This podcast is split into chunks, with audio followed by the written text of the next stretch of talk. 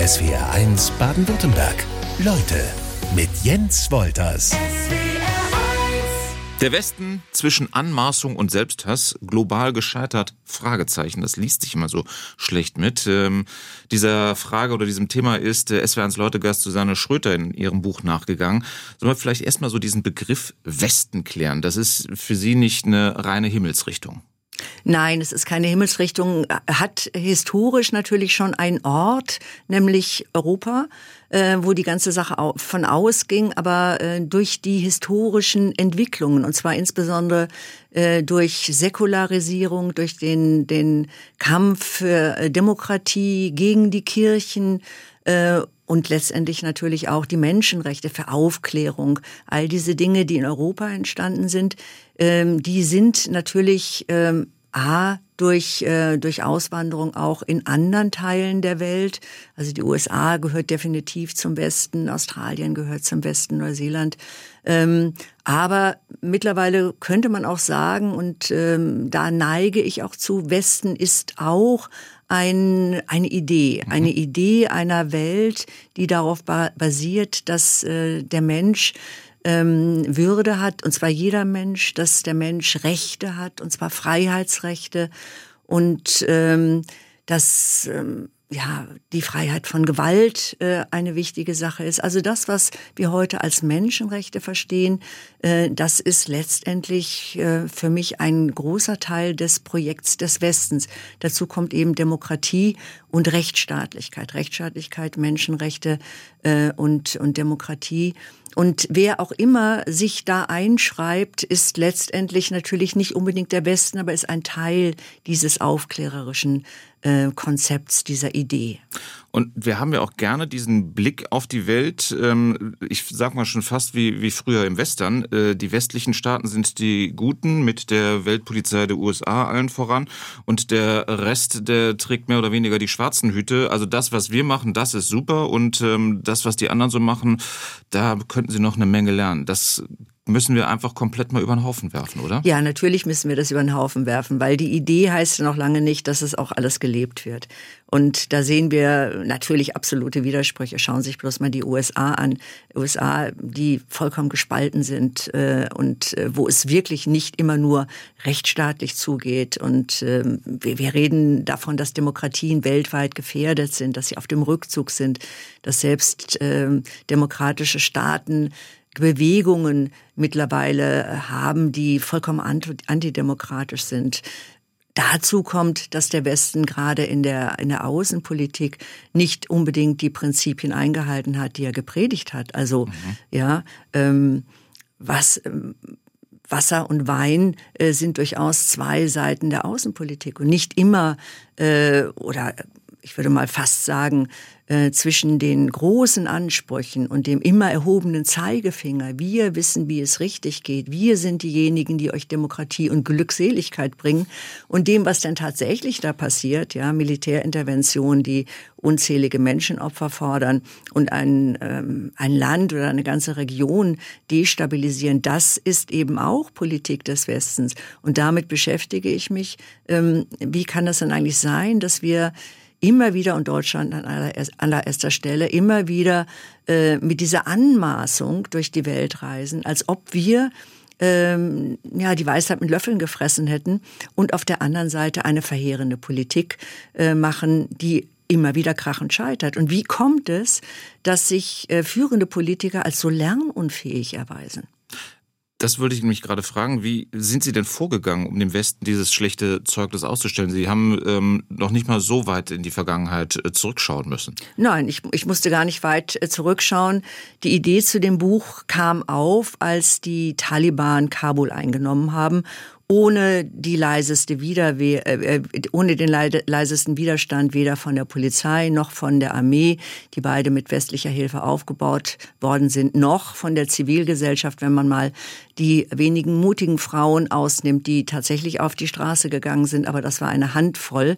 Und äh, das, was äh, die westlichen Länder eigentlich wollten, mit einem enormen Aufwand an an Finanzen, an Ausbildern, an politischen Programmen, nämlich sozusagen einen modernen menschenrechtsorientierten Staat äh, dort zu implementieren, das ist vollkommen gescheitert. Und äh, dann war das Geschrei groß, auch in den Medien, wie konnte das sein? Und äh, die ersten redeten davon, dass die Taliban jetzt inklusiv sind und wunderten sich dann, dass die Geschlechtertrennung eingeführt wird. Und ich dachte, wie kann das denn wirklich sein, ja? Äh, wir wissen doch seit über zehn Jahren, dass das alles nicht funktioniert. 2010 schon waren von 34 Provinzen in Afghanistan 33 von Taliban-Schattenregierungen beherrscht. Das wusste man alles.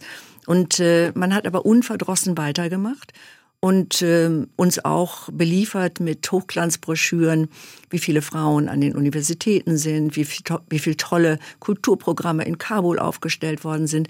Und dann, äh, ja, da habe ich gedacht, jetzt äh, reicht es mal, jetzt muss ich das zu Papier bringen. Susanne Schröter ist zu Gast in SW1 Leute. Als Ethnologin haben Sie ja durchaus Interesse daran, dass es ganz viele verschiedene Kulturen in der Welt gibt, die dann auch gepflegt werden. Aber wir sind vom Westen her dann immer gerne so unterwegs, jemandem etwas aufdrücken zu wollen, ob es die Demokratie ist, ob es Rechtsstaatlichkeit ist.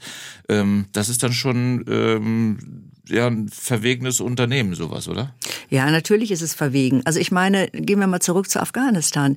Ich selber wäre glücklich, wenn es gelungen wäre, die Frauenrechte in Afghanistan durchzusetzen. Natürlich äh, bin ich persönlich absolut der Meinung, dass die Menschenrechte toll sind und dass möglichst die ganze Welt sie annehmen müsste. Aber in Afghanistan war von Anfang an klar, dass sich das nicht durchsetzen wird, weil es überhaupt keine Verankerung äh, dieser Werte gibt, sondern ähm, da zählen die, äh, die Traditionen, die absolut patriarchalisch sind, muss man sagen, und ein fundamentalistischer Islam, der ist auch nicht gerade frauenfreundlich. Und das ist das, was die Afghanen in ihrer absoluten Mehrheit als ihre Identität begreifen. Und das hat man immer wieder gesehen äh, in, in der Ablehnung dieser Maßnahmen, die wir gewollt haben. Das heißt, unterm Strich ähm, ist der Westen auch daran gescheitert, dass die Afghanen sehr beharrlich und sehr stolz ihre eigenen Traditionen verteidigt haben und eben keine Demokratie wollten und keine Menschenrechte, so wie, wie wir uns das gerne vorstellen. Und das gilt eben auch für andere Teile der Welt. Als Ethnologin ja, äh, bin ich daran interessiert, überhaupt erstmal zu verstehen, ähm, welche Normen und Werte haben denn Menschen in anderen Teilen der Welt. Und ich bin natürlich eine ganz überzeugte Demokratin, bin ein Kind meiner Zeit und äh, auch meiner, ähm, meines Lebensumfeldes. Aber ich muss leider auch zur Kenntnis nehmen, dass das andere Menschen anders sehen. Und dann kann ich nicht hingehen und kann sagen, ähm, in einer neokolonialen Manier hat der Westen jetzt die Aufgabe, alle von seinem vermeintlichen Glück zu überzeugen. Und wenn es sein muss, auch mit Waffengewalt. Das ist äh, nicht ähm, statthaft, meiner Meinung nach. Die Einmischung in innere Angelegenheiten die steht dem Westen nicht zu, die steht keinem Staat zu, sondern äh, die internationale Friedensordnung basiert nun genau darauf, äh, dass man andere Staaten auch im Inneren ihre eigene Politik machen lässt. Außer, äh, es gibt natürlich Ausnahmen, äh, wenn dort äh, Massaker zu befürchten mhm. sind oder wirklich äh, schlimmste Menschenrechtsverletzungen. Da gibt es dann eben auch in der UN eigentlich äh, ein, die Möglichkeit äh, zu intervenieren, aber nicht überall wo wir glauben, dass die Menschenrechte nicht beachtet werden, dann müssten wir die ganze Welt kolonisieren. Und das wollen wir ja nun auch nicht. Lassen Sie uns auf äh, Russland schauen. Ähm, dadurch hat sich ja durch den, den vor fast einem Jahr ausgebrochenen Angriffskrieg der, der Russen auf die Ukraine nochmal politisch auch einiges verändert. Ist das denn dieser Angriffskrieg für Sie die logische Konsequenz der vergangenen Jahre? Also, dass das absehbar war? Dass, äh, weil viele Politiker haben ja gesagt, ja, das überrascht mich jetzt dann schon so in der Heftigkeit. Ja, mich überrascht, dass die Politiker das immer überrascht, äh, wie, wie die Weltgeschichte läuft. Also, der, der Putin war von Anfang an kein Demokrat. Ja, das hat er auch relativ schnell gezeigt. Äh, man muss bloß schauen, wie er mit der eigenen Opposition umgegangen ist. Er hat ihn nach Sibirien verschleppt, der hat Anschläge, Giftanschläge selbst im Ausland äh, verübt auf äh, seine Gegner. Und äh, das hat aber die deutschen Politiker nicht zum Nachdenken gebracht. Die haben ihn immer noch gehypt als äh, unseren guten Freund und waren ganz offensichtlich davon überzeugt, dass der Putin irgendwann gar nicht anders kann, als äh, die westlichen Werte anzunehmen, wenn man nett zu ihm ist. Und nett waren ja alle zu ihm. Ähm, nicht nur Herr Schröder, der ja nun äh, wirklich eine eine Männerfreundschaft bis auf den heutigen Tag äh, mit, mit Putin pflegt. Aber ähm, man hat sich nicht beirren lassen, weder vom innenpolitischen Kurs noch vom außenpolitischen Kurs. Russland äh, ist seit äh, 2008 sichtbar militärisch aggressiv, äh, überfällt seine Nachbarn, besetzt Land und das hat äh, die deutsche Politik überhaupt niemals gestört. Also weder äh, Herrn Schröder hat es gestört, noch Frau Merkel hat es gestört oder Herrn Steinmeier, der sozusagen äh, ja den Schröder-Kurs letztendlich weitergeführt mhm. hat. Man hat äh, die, äh, die Bedenken der osteuropäischen Nachbarn alle nicht ernst genommen und man hat unverdrossen festgehalten an der Freundschaft zu Russland. Gut, es war auch bequem. Wir haben, ja. ja, wir haben diese billige Energie bekommen. Das war natürlich sehr verlockend aber hat sich dabei sehenden Auges extrem abhängig gemacht äh, von einem autokratischen Regime mit einem Mann an der Spitze, der doch äh, in weiten äh, Teilen unberechenbar ist. Und plötzlich, ja, ich kann mich noch erinnern, also selbst als Putin das ganze Militär zusammengezogen hat und man schon ahnen konnte, ähm, dass er da losschlägt, selbst da war war noch gar kein, ja, war überhaupt keine Besorgnis, ja, ein bisschen vielleicht, aber dass er das wirklich ernst meint, das haben sie alle nicht geglaubt. Und da muss ich sagen, äh, das ist auch ein Teil dieser Hybris, die ich in meinem Buch ähm, beschreibe, dass der Westen glaubt, äh, so großartig zu sein, dass alle nur werden wie er, werden wollen wie er. Das heißt, die Demokratie annehmen, diese Art der Rechtsstaatlichkeit, die wir haben und, äh, und eben da auch im Verhältnis zu Russland krachend gescheitert ist. Und ich bin mir nicht so ganz sicher, ob man das wirklich bis in die tiefsten Tiefen der SPD beispielsweise schon verstanden hat. Im kommenden Monat ist der äh, traurige Jahrestag, ein Jahr der Krieg in der Ukraine. In S-Ferns Leute ist die Politologin Susanne Schröter zu Gast. Wie bewerten Sie die deutsche Rolle in diesem Krieg?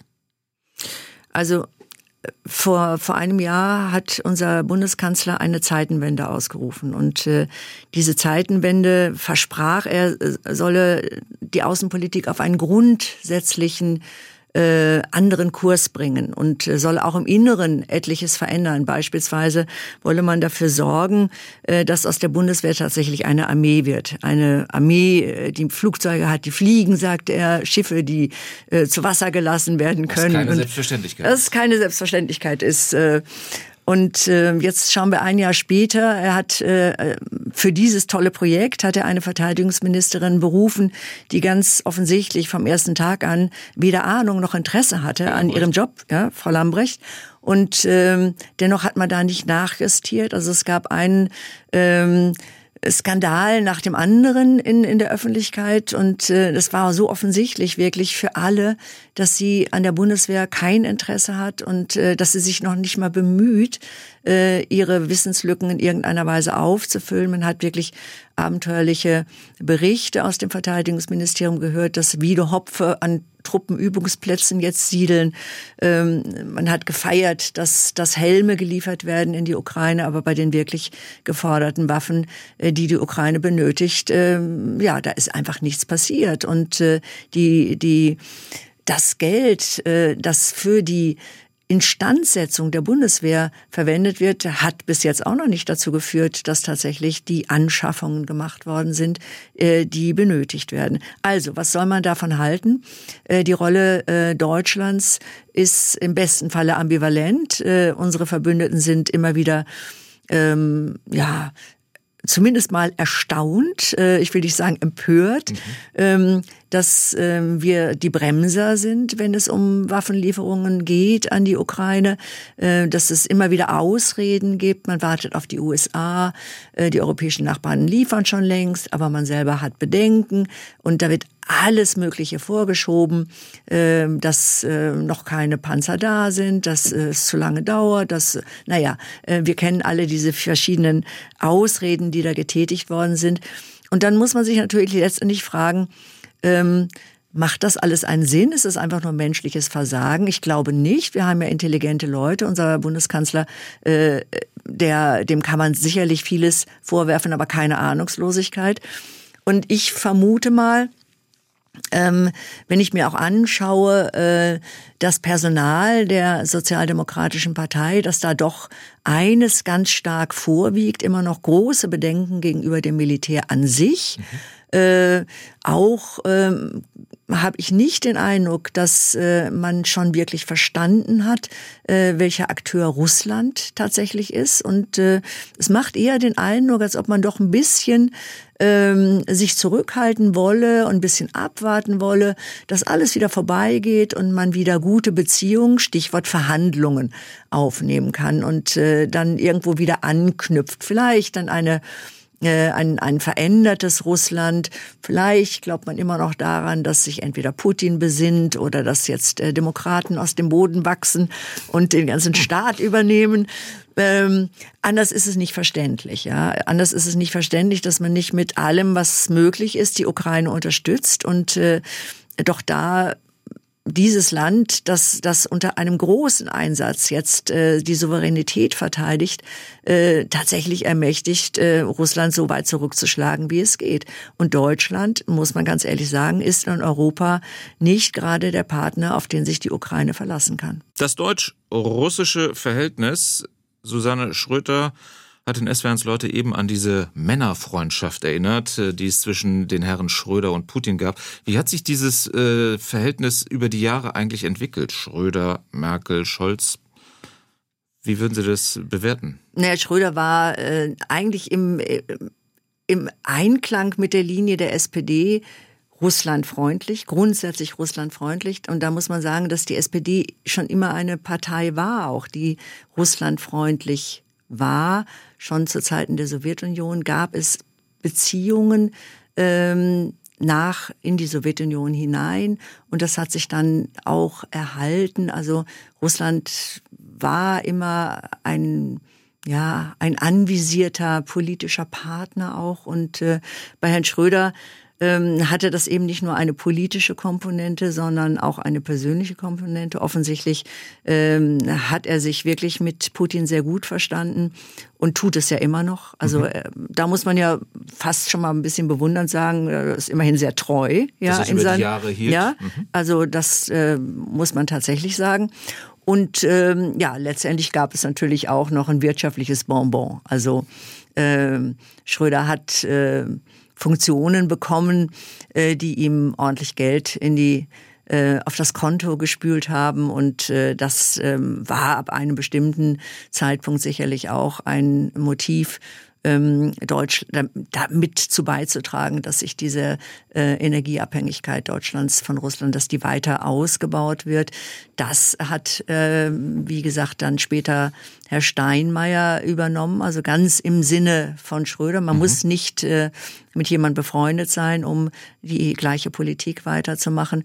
Und Frau Merkel, ähm, ja, Frau Merkel hat sich eigentlich nicht nach außen äh, tatsächlich so positioniert, aber immer wenn es drauf ankam, hat sie doch die Osteuropäer auch geblockt. Ja, also letztendlich ist sie in ihrer Art äh, ohne groß Aufhebens äh, zu machen, hat sie diesen Kurs weitergeführt. Und deshalb wäre es eigentlich auch falsch zu sagen, das liegt in alleiniger SPD-Verantwortung. Das, das äh, stimmte nun definitiv nicht. Äh, Frau Merkel war die Bundeskanzlerin und äh, hat äh, natürlich diese Art der Russlandpolitik auch immer mitgetragen, obwohl äh, die CDU heute manchmal so tut, als ob sie alles mhm. mit der ganzen Entwicklung, äh, ja, als, als ob das gar nicht ihre Angelegenheit gewesen wäre. Aber sie hat sie maßgeblich mitgetragen, das muss man eben auch sagen.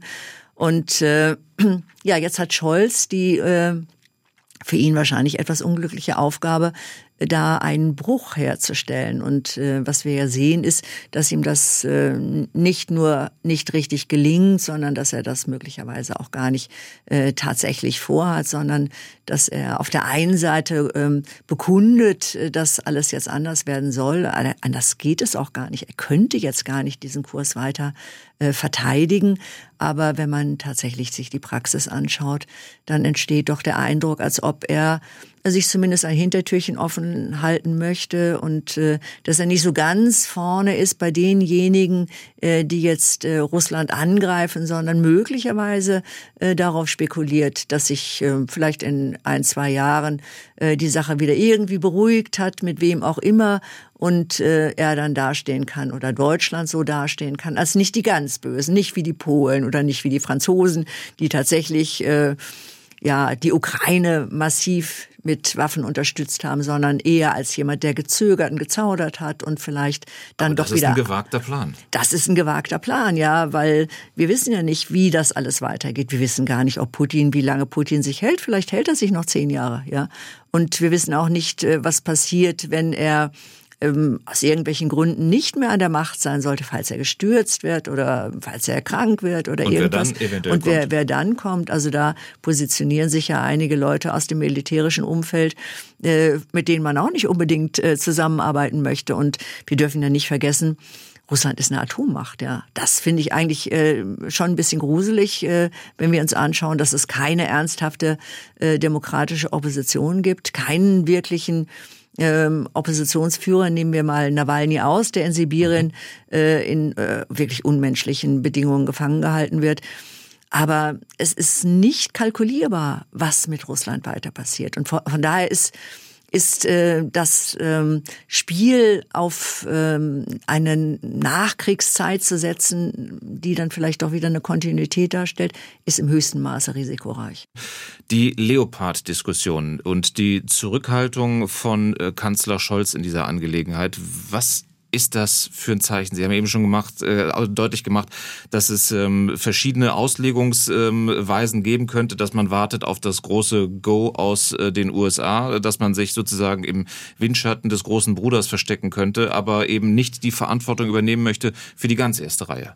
Ja, und dann äh, schauen wir uns die politische Rhetorik an, die aus äh, den Reihen der SPD kommt, dass man jetzt äh, sich zur Führung in Europa berufen sieht, ja, dass man äh, lauter Argumente findet, warum man Führungsnation sei, eben auch militärisch Führungsnation.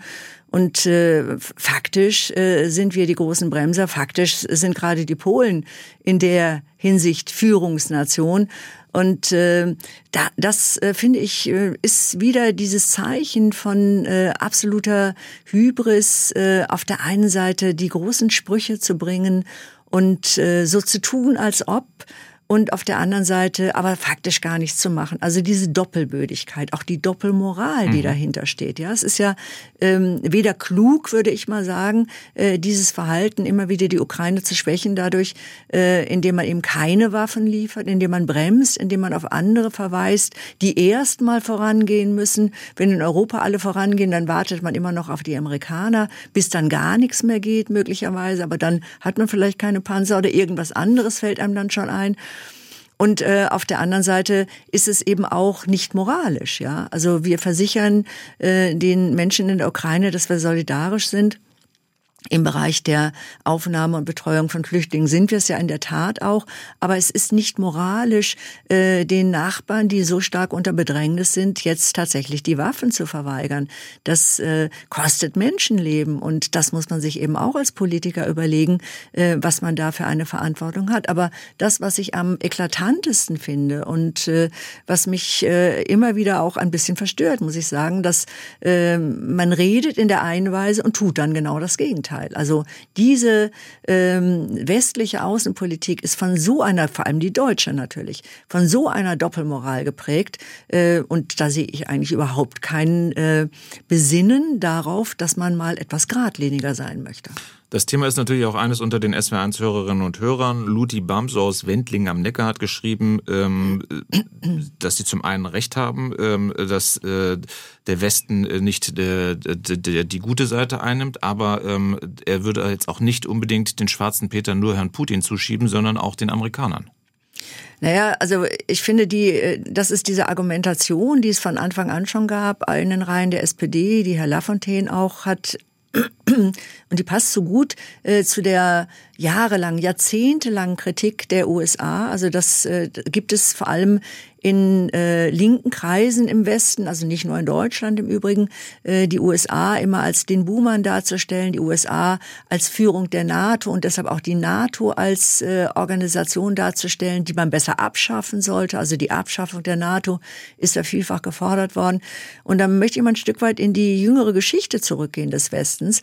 Ähm, wir haben unzählige Demonstrationen gehabt gegen die NATO, gegen die USA, auch gegen die Verbrechen der USA, die zweifellos da waren.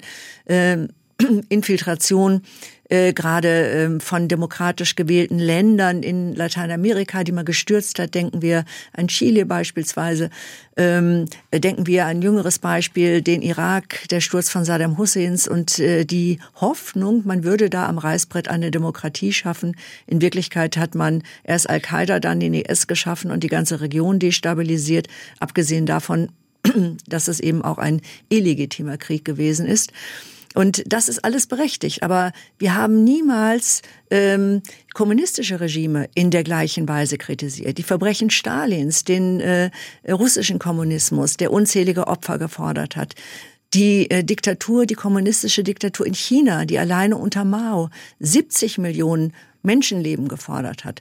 Und selbst selbst das Regime ähm, in Kambodscha, das Regime der Roten Khmer, ist eher als exotische Verirrung äh, behandelt worden und man hat das nicht wirklich ernst genommen. Dabei waren äh, die Roten Khmer, vor allem die Führungskräfte der Roten Khmer, das waren keine keine Bauern, Entschuldigung, keine Bauern, die aus dem Dschungel kamen, sondern das waren Intellektuelle, die in Paris studiert haben und dort beeinflusst waren auch von europäischen Ideen, Marxismus, Leninismus, postkoloniale Theorie etc. Aber das ist alles ausgeblendet worden und ich finde solche Dinge im Moment in der Debatte wieder. Man sagt wieder, ja, die NATO war da irgendwie auch schuld.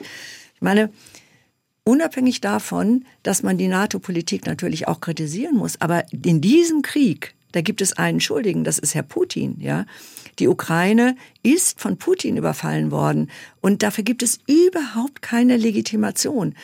Ähm, und äh, da immer wieder auf die NATO zu verweisen, führt meiner Meinung nach völlig in die Irre. Faktenbasierte Kritik von SWRs Leutegast Susanne Schröter gibt es. Sie sagen, der Westen gehe davon aus, dass äh, unsere Wertevorstellungen auch die der anderen ähm, seien. Das ist falsch. Äh, ist da Afghanistan sozusagen das ähm, negative Paradebeispiel für?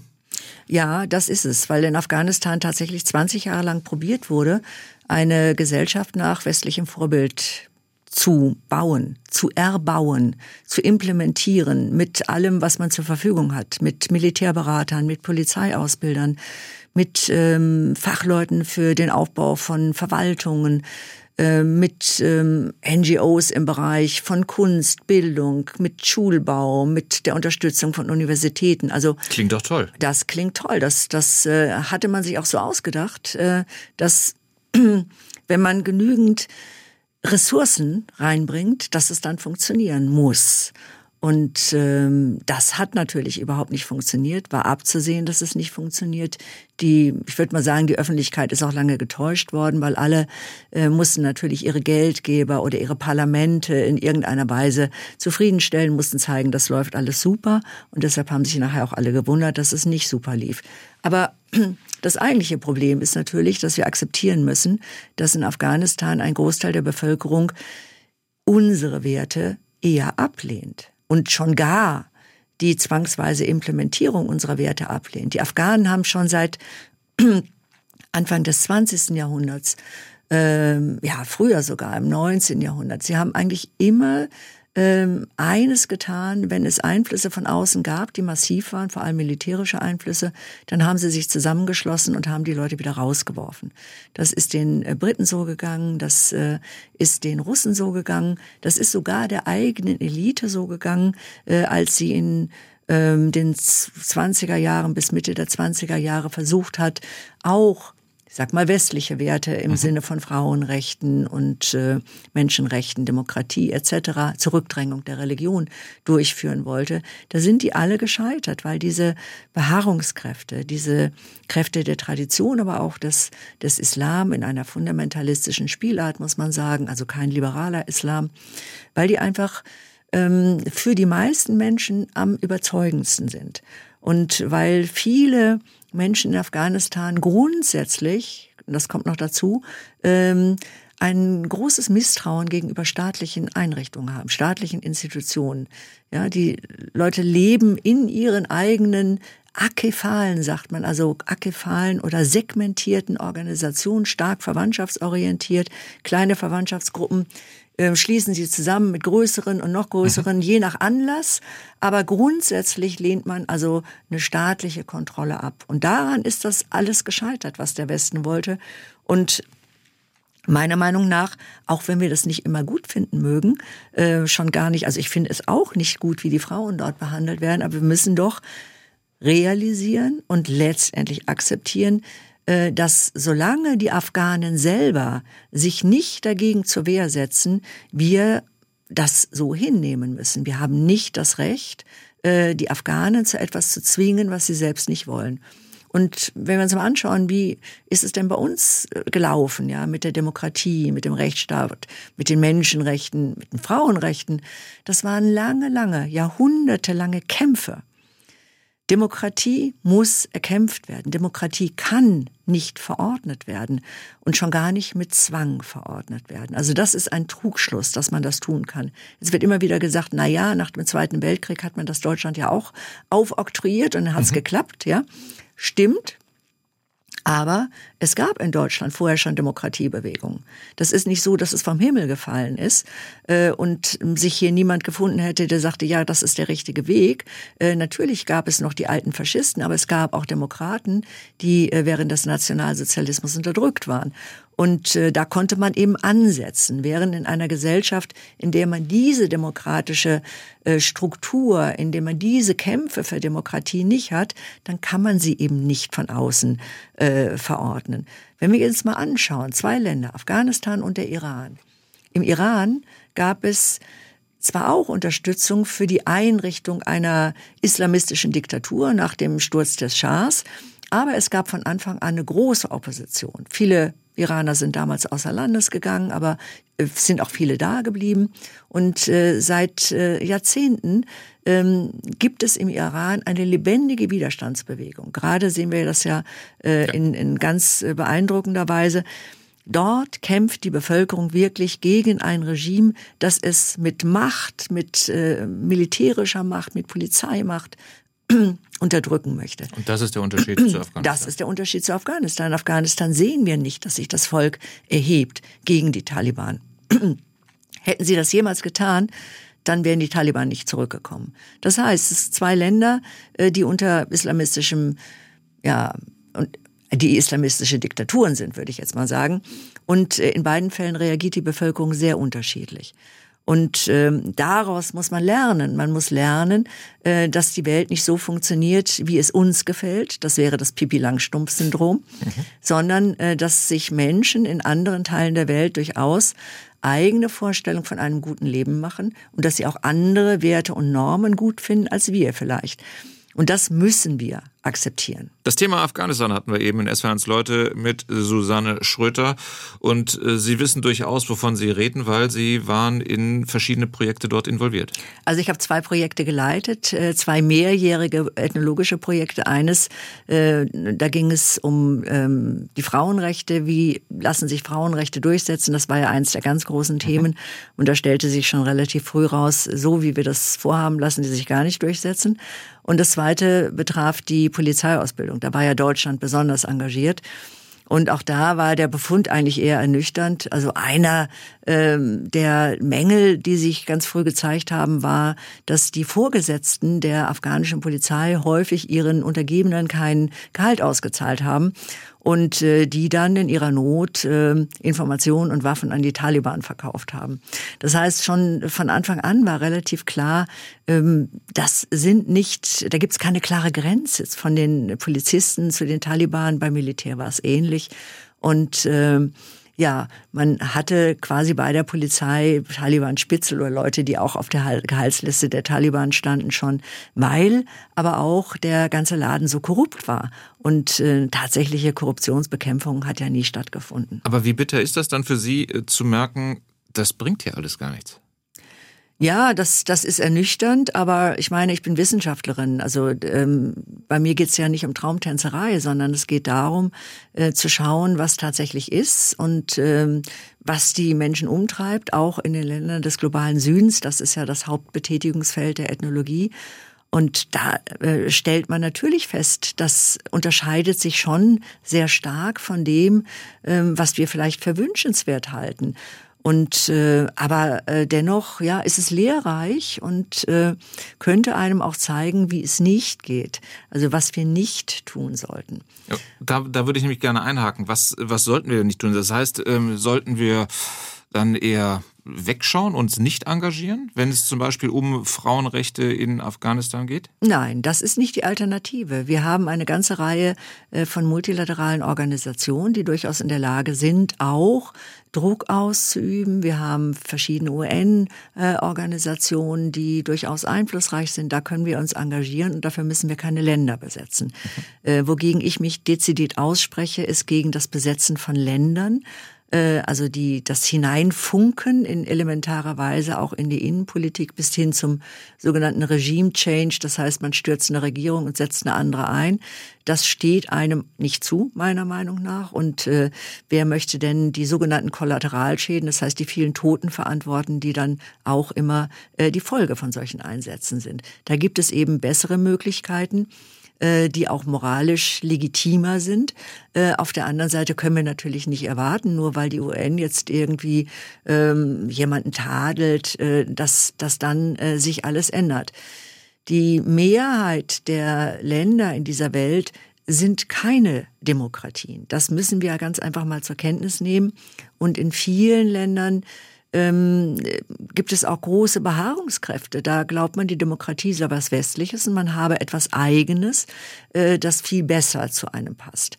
Und äh, da stehen wir natürlich dann auch manchmal etwas fassungslos vor. Also multilaterale Organisation, das wäre eine Möglichkeit. Wir können natürlich auch ähm, Kämpfer und Kämpferinnen für Demokratie und, und äh, Menschenrechte, die können wir unterstützen mhm. in allen Ländern. Das ist auch möglich. Wir können auch Verfolgte, die äh, aus dem demokratisch, aus demokratischen Bewegungen kommen, bei uns aufnehmen. Das ist auch eine Möglichkeit und sie hier ausbilden, also eine mögliche Elite für eine demokratische Phase äh, mit ins Leben rufen.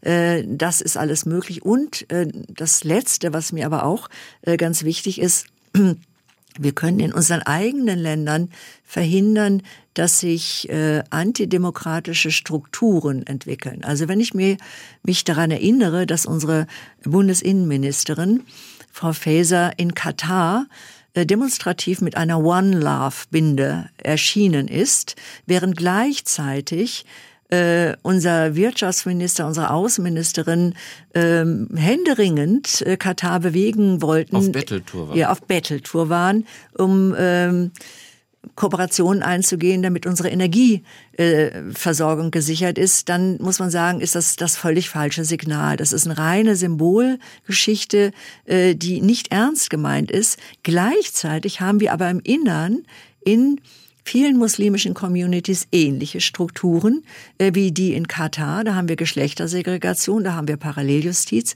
da haben wir ähm, traditionelle Wertvorstellungen, die mit unserem Grundgesetz gar nichts zu tun haben. Da könnte man intervenieren, tut es aber nicht. Außenpolitik und Innenpolitik hängen ja durchaus äh, irgendwie immer miteinander äh, zusammen. Ähm, welche Fehler äh, haben wir denn eigentlich vor unserer eigenen Tür gemacht? Ich werfe jetzt nur mal so die Migrationspolitik äh, auf den Tisch. Ähm, um vielleicht da halt auch zu sagen, wir können nicht immer nur auf andere zeigen, was äh, anderswo besser gemacht werden soll, sondern bei uns ähm, gibt es auch noch Verbesserungspotenzial. Ja, absolut. Äh, und da nehmen wir die Sache tatsächlich nicht so ernst, wie wir sie nehmen könnten.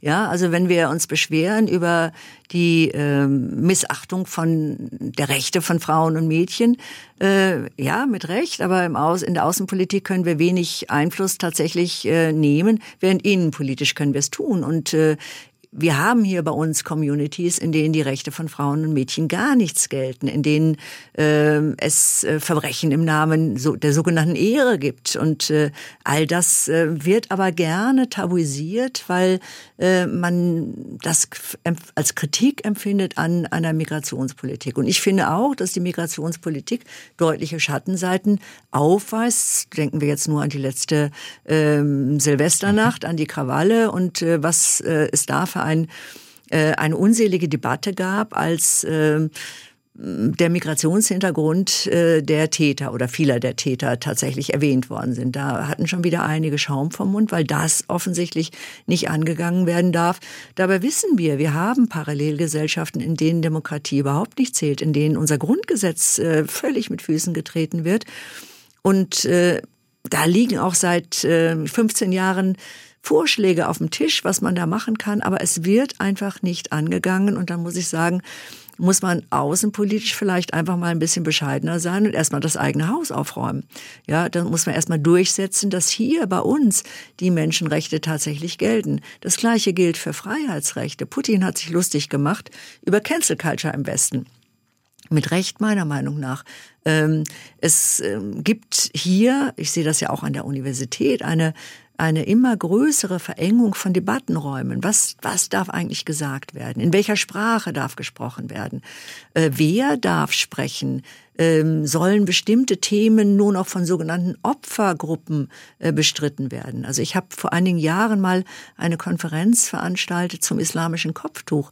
Da sind gleich einige Aktivisten auf den Plan getreten, haben eine Entlassung aus dem Universitätsdienst gefordert weil ich als Nicht-Muslimin, als weiße Frau und Nicht-Muslimin, mich erdreiste, eine Konferenz zum Islam durchzuführen, das nicht ähm, nur ähm, in einem Beklatschen jeglicher Strömung besteht, sondern durchaus äh, kritische Stimmen auch zu Wort kommen lassen hat. Aber das äh, gilt für viele schon nicht mehr als statthaft, dass ich, äh, dass hier tatsächlich freie Rede herrscht, dass hier Wissenschaftsfreiheit herrscht, da möchte man im Namen der Gerechtigkeit doch äh, einen Riegel vorschieben.